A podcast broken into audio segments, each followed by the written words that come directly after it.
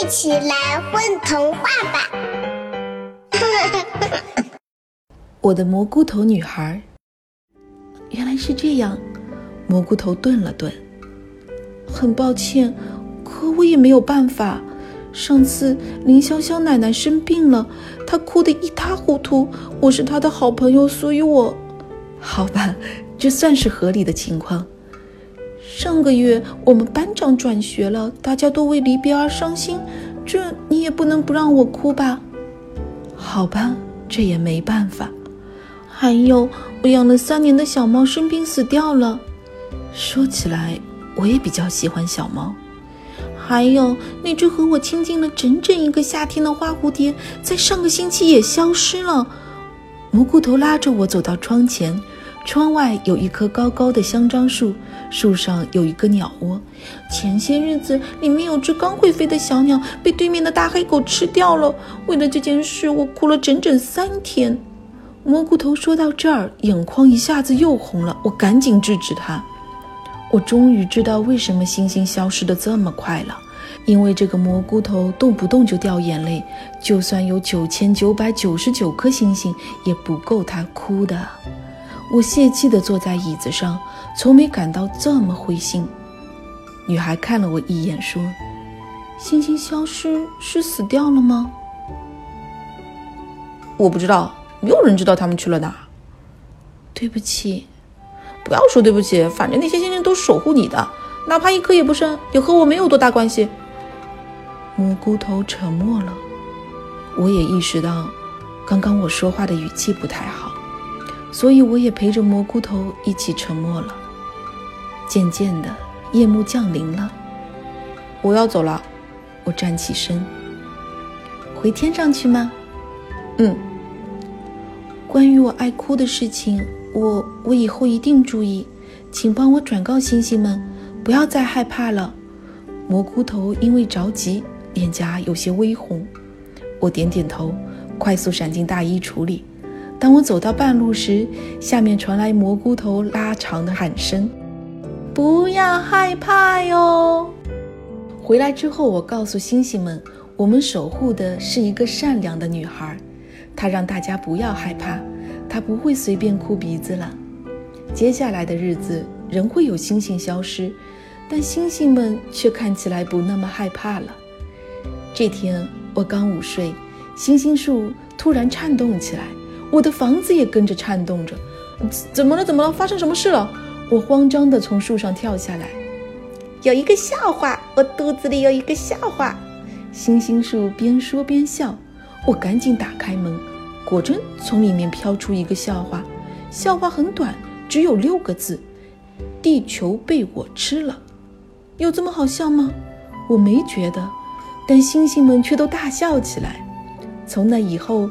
通向地球的楼梯里，经常会飘上来一些小东西，有时是几簇金黄的野葵花，有时是几块鲜艳的小丝巾，有时是一首诗，有时还会飘上来几首歌，可一听就五音不全。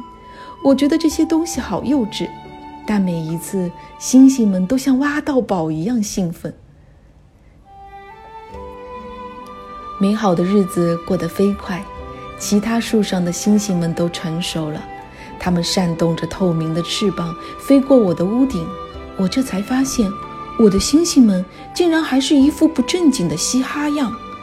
它们竟然拒绝长大了。我们好喜欢蘑菇头的礼物，星星们集体回答：“不怕消失，不怕，说不定我们会变成流星，落进蘑菇头的卧室里。”星星们一脸憧憬。当其他星星守护者们的新一茬星星都已经成熟的时候，我的星星树上那仅剩的二十颗星星还没成熟。酋长说：“这是奇迹，真正的奇迹！从没有星星乐意守护一个孩子这么久。”我郁闷的半句话也不想说。这天一大早，星星树又把我摇醒了：“快快快，又有新礼物啦！”我不得不从树顶的房子里爬下来。树干的门里面是一张红色的请柬，上面的内容大致是：小兰小姐与木子先生喜结良缘，希望我到时能去参加婚礼。去吧去吧，星星们窜多我说：“好好打扮一下。”那天我哪里也没去，躲在房子里躺了一整天。蘑菇头已经长大了，可我却还是那个十来岁的小男孩的模样，这让我一点都提不起精神。之后我躺在床上，不知不觉地睡着了。这一觉我睡得太长了，因为当我醒来的时候，星星树上只剩一颗星星了。其他星星呢？我问他。消失啦。都消失了，那当然，现在终于轮到我啦！那颗傻星星竟然一脸向往地说：“这个蘑菇头太可恶了，他竟然趁我睡觉时把那么多的星星都哭没了！我马上就要成为大笑话了，一个零丰收的星星守护者！”我气得撞开树干上的门，跑下楼。我推开大衣橱，温暖的阳光铺满了整间屋子，开着野葵花的床单。点缀着麦穗的白窗帘，小桌上的玻璃瓶里插着一束芦苇。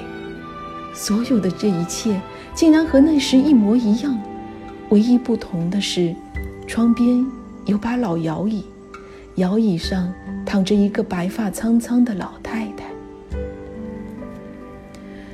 你来啦，瞧，你看上去还是老样子。他微微的笑着，脸上的皱纹像一层层水波。蘑菇头，是你吗？你怎么变成这样了？是啊，我都老得不成样子了。时间过得飞快呢。我的心里有些微微的疼。我的星星们还好吗？他问。只剩下一颗了。而且还没有成熟。对不起呀，每一次难过时，我都没有忍住眼泪。我沉默的低下头。我觉得自己是这个世界上最幸福的人，因为我被一个漂亮的小男孩守护了一生。我的脸有些发热。幸福是什么呢？他似乎是在问我，又像是在问自己。我摇摇头，等待着他的答案，但他却再也没说话了。只是那把老摇椅在阳光里轻轻地摇晃着。蘑菇头睡着了，我默默地看了他一眼，然后转身离开了。我终于在一个晴朗的夜晚，看到最后那颗星星消失的过程。它毫无征兆地在眨眼的功夫，呼一下子飞离了树梢，然后在藏蓝的天空勾画出一道美丽的弧线。那是一颗真正的流星。幸福是什么？我想，幸福对我来说，就是那一束消失的流星吧。